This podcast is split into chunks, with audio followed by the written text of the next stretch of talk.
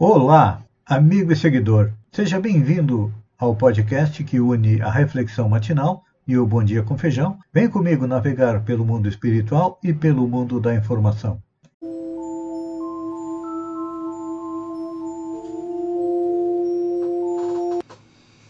Olá, amigo e seguidor.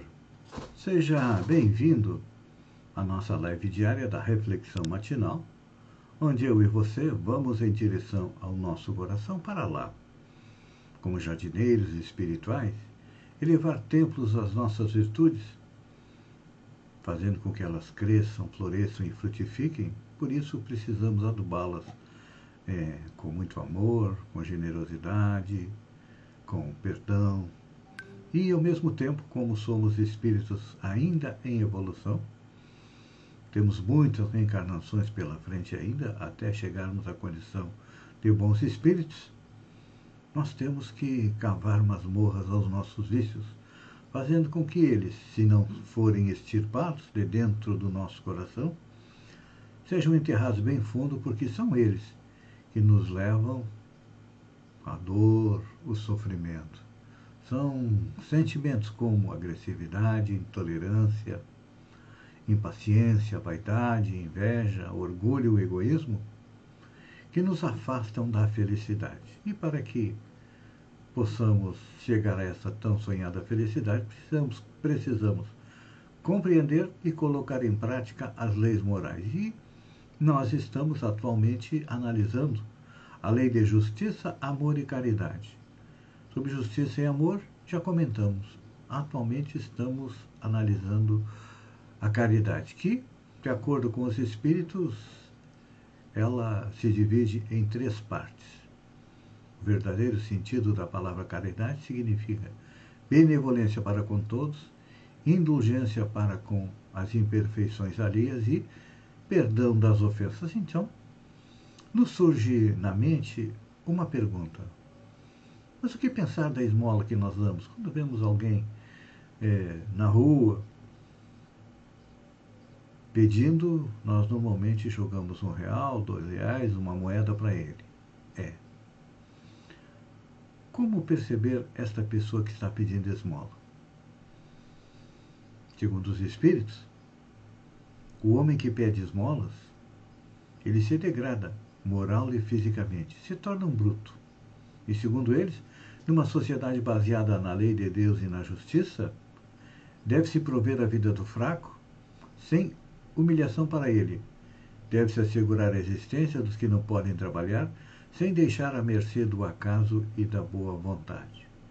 É importante a gente lembrar que, na época em que foi codificado o Livro dos Espíritos, 1850, não tínhamos aí assistência social, nós não tínhamos aposentadoria, não tínhamos pensão. Cada um tinha que se virar como pudesse. Se conseguia trabalhar e sobrar alguma coisa para a velhice, estava tranquilo, senão ficava na dependência é, da família. E tem até um livro, um livro, não, desculpem, um filme interessante sobre esse fato, é a Balada para Narayama, que conta a vida em uma aldeia no Japão, que fica no sopé do Monte Narayama, de que os velhos, quando não conseguiam mais trabalhar, eles saíam a caminho do cume do monte, onde tinha neve, para morrer, porque não tinham condições de se sustentar. Isso já é passado. E hoje, mal ou bem, nós temos uma previdência social que ampara se não como deveria, mas pelo menos não deixa é, morrer de fome. Então, a esmola deixou de ter a importância que tinha para que pudéssemos compreender a importância da verdadeira caridade. E traz junto com ela algumas coisas que nós precisamos é, meditar. Por exemplo, a verdadeira caridade é sempre boa e benevolente. Tanto está no ato quanto na maneira de fazê-lo. Por exemplo, uma pessoa que está na rua pedindo esmolas. Vamos providenciar um trabalho para ela, levar até a assistência social para ver o que, que ela precisa, porque Antes da, da necessidade material, nós temos a nossa necessidade moral. Por isso que os Espíritos dizem que a, o sentido da caridade é benevolência para com todos. Os excluídos, como vemos hoje, ele, numa sociedade no futuro, numa sociedade mais justa, onde predomine o amor, eles terão oportunidade de fazer a sua evolução. Porque muitas vezes a pobreza, a indigência que o espírito passa nessa encarnação, só a sorte da prova porque ele foi pródigo, ele dilapidou seus bens, seus haveres numa encarnação anterior, então ele vem numa situação de necessidade para aprender. E aí entra a segunda parte, compreender as imperfeições alheias. É. Precisamos fazer isso, compreender que diante de nós tem alguém com as mesmas necessidades do que nós. Necessidades físicas, necessidades básicas de alimentação, moradia, vestuário, mas é alguém que também tem as necessidades superiores, que é a necessidade de amor, de um tratamento digno. Então vamos procurar compreender que a esmola é o primeiro passo para a prática da verdadeira caridade. Então,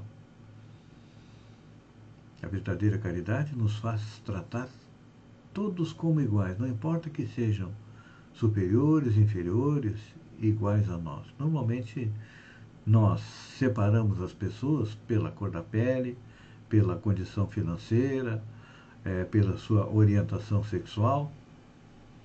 Mas não deveria ser assim, porque todos somos iguais. Todos nós estamos a caminho da perfeição. Uns estão um passo mais à frente e podem muito bem estender a mão para auxiliar aqueles que vêm atrás. Isso serve também para aqueles que vêm atrás que podem aceitar a mão estendida dos que estão mais à frente. Então, diante disso, a lei da caridade nos manda ser indulgentes. É. Porque o infortúnio, ao contrário do que comumente se pratica, é algo passageiro. Normalmente nós acreditamos que esta nossa vida é única e precisamos fazer o máximo possível, retirar o máximo possível dela, desta encarnação, de prazer. Mas temos que lembrar que nós somos um espírito que foi criado por Deus simples e ignorante, isto é, sem conhecimento. Estagiamos aí no reino mineral, vegetal, animal, Fomos um ser primitivo, um homem das cavernas. Hoje estamos um pouquinho mais polidos, mas ainda assim e está muito forte dentro de nós o orgulho e o egoísmo. Então, está na hora de combater estes dois inimigos, porque se nós nos deixarmos levar pelo que a sociedade nos pede, compre, aproveite o máximo possível, porque amanhã não se sabe, tem até uma expressão em latim que diz carpe diem, carpe aproveite o dia, que amanhã você não sabe, nós sabemos o que, que vem amanhã. Amanhã é consequência daquilo que nós fizemos hoje. Então, todos nós somos bons e o homem verdadeiramente bom procura sempre aliviar, ajudar o inferior aos seus próprios olhos, diminuindo a distância que existe entre nós. Assim, com certeza, todos nós vamos nos reconhecer como irmãos no futuro. Pense nisso enquanto agradeço a você por ter estado comigo durante esses minutos. Fiquem com Deus e até amanhã no amanhecer com mais uma reflexão matinal. Um beijo no coração e até lá, então.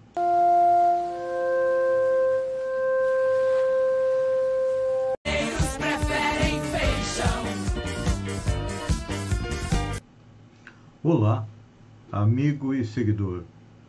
Seja bem-vindo a nossa live do Bom Dia com Feijão, onde eu convido você, vem comigo, vem navegar pelo mundo da informação com as notícias da região, Santa Catarina, do Brasil e também do mundo. Começamos com o mapa da Covid da região, que melhorou a situação. Pois é. Depois de várias semanas em situação de risco alto, a região do extremo sul catarinense melhora, indo para o nível moderado, cor azul, junto com mais oito regiões. Nas últimas semanas tem-se observado uma importante redução dos indicadores da gravidade da pandemia em Santa Catarina, principalmente no número de óbitos, que reduziu 19% em relação à semana anterior. No entanto, o número de hospitalizados se manteve estável, na faixa dos 600 por semana, e as internações em leito de UTI, que se mantém na faixa de 160 por semana. A partir do aumento da cobertura vacinal, tem sido possível reduzir a gravidade da pandemia no estado, que conta com a variante Delta do coronavírus, que está sendo responsável pelo maior número de infecções neste momento. Então, ontem nós comentamos que existem cerca de 500 mil pessoas que ainda não fizeram a segunda dose da vacina então, meu povo, vamos se vacinar. Porque, olha, a primeira dose protege um pouco, mas não imuniza totalmente. Então, vamos cuidar da nossa saúde e também daqueles a quem nós queremos bem. Partiu o novo endereço. Pois é, meu amigo José Batista dos Santos, o Batistinha, do Maori Praia, está partindo para novo endereço. Em breve estará na pousada Magia da Sereia, no bairro Turimar. Sucesso por Batistinha, Silvana e equipe. É, triste recorde. Dados da Universidade John Hopkins dos Estados Unidos mostram que o mundo ultrapassou a marca de 5 milhões de mortes pela Covid-19. É, a quantidade de óbitos é maior que a população da Irlanda, na Europa, e da Libéria, na África, por exemplo. Desse total de pessoas, 12% são brasileiros, aproximadamente 607 mil embora o país tenha somente 2,68% da população maior. É, nós, somos, nós, junto com Estados Unidos e Índia, somos os estados que mais sofreram, mais países que mais sofreram com o coronavírus. E isso se deve, boa parte, graças aos nossos governantes que fizeram o possível e o impossível para que não nos vacinássemos, dizendo que iria virar jacaré, que a vacina é, traz junto com ela AIDS, etc e tal, para eu vejo na minha humilde opinião, é uma maneira de tentar diminuir a população é, do país. E olha, quem não tem Greta Thunberg vai de Chai Tsurui, pois é, sem a presença do presidente Jair Bolsonaro, a jovem militante indígena Chai Surui discursou na COP26. Em sua fala, ela destacou a necessidade das mudanças de políticas em torno do meio ambiente e acusou os líderes políticos de fecharem os olhos para a realidade. Precisamos de um caminho diferente, de, com mudanças globais. Não é em 2030 ou 2050, é agora. E o presidente Bolsonaro criticou o fato da COP ter convidado ela para fazer o discurso na abertura. Ele foi convidado, resolveu ficar fazendo tour pela Itália, não foi na COP, que é claro que seria cobrado, né? Ele, junto com o ex-presidente dos Estados Unidos, Donald Trump, são os maiores negacionistas do clima, então quem planta colhe. Ele não queria sair é, na foto com todo mundo abraçando ele, não. Infelizmente, nosso país está se transformando num párea internacional. Homeschooling, lei que autoriza a educação domiciliar, é sancionada em Santa Catarina. O governador Carlos Moisés sancionou no final da tarde desta quarta-feira, dia 3, a lei que institui o ensino domiciliar em Santa Catarina. O modelo conhecido como homeschooling, educação em casa, em inglês, entra em vigor em 90 dias após a publicação do decreto no Diário Oficial. é, autoridades da educação são contrárias a esse modelo de educação. O próprio STF já tem jurisprudência a respeito disso. Com certeza a lei catarinense vai ser arguída no STF e acredito eu que deverá ser é, derrubada. E olha, falar em derrubar, STF derruba a decisão e caminhoneiros seguem proibidos de bloquear estradas. O presidente do STF, o ministro Luiz Fux, suspendeu ontem a decisão que permitia que caminhoneiros gremistas bloqueassem estradas em algumas partes do país. Com isso, segue valendo as 29 liminares que proíbem protestos desse tipo em 20 é, estados. É que ontem a desembargadora Ângela Catan, do TRF1, atendeu recurso da Brava, Associação Brasileira de Condutores de Veículos Automotores, e suspendeu a proibição de paralisação em nove estados: Minas, Goiás, Pará, Tocantins, Bahia, Amazonas, Piauí, Roraima e Maranhão. E esta decisão foi cassada pelo STF. Anvisa relata nova ameaça no caso da vacina contra a Covid em crianças, caso ela aprove. A Anvisa, Agência Nacional de Vigilância Sanitária, informou ter pedido um, um segundo e-mail, desta vez anônimo, ter recebido, melhor dizendo, é ameaçando diretores, funcionários e seus familiares caso a vacina contra a Covid para a criança seja aprovada pela entidade.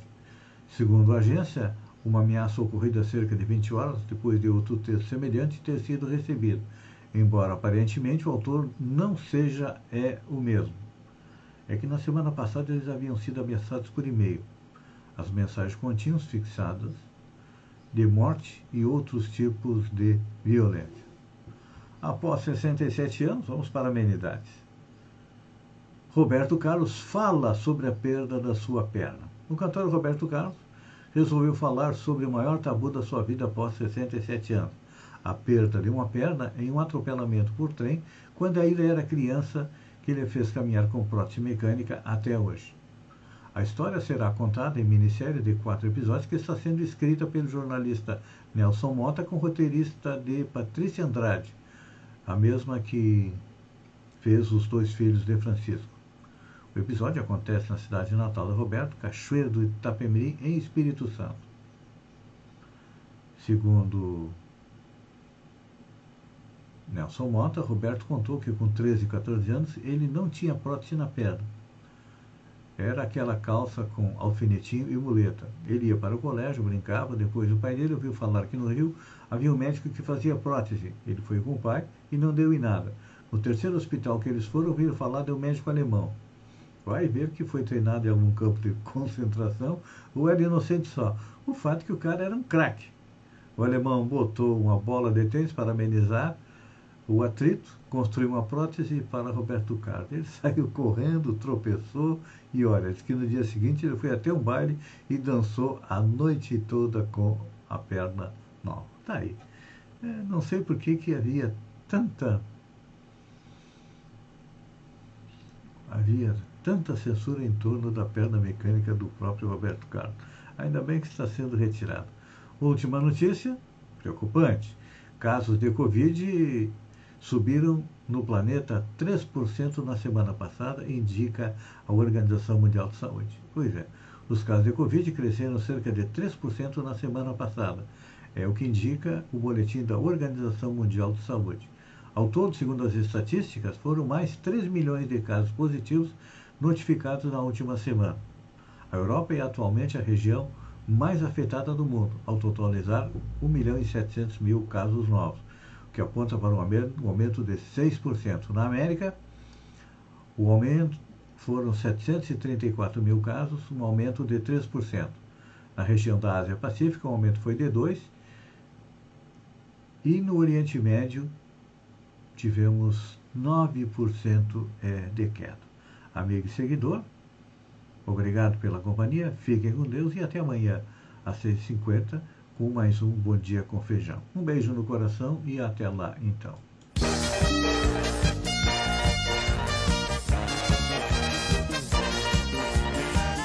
La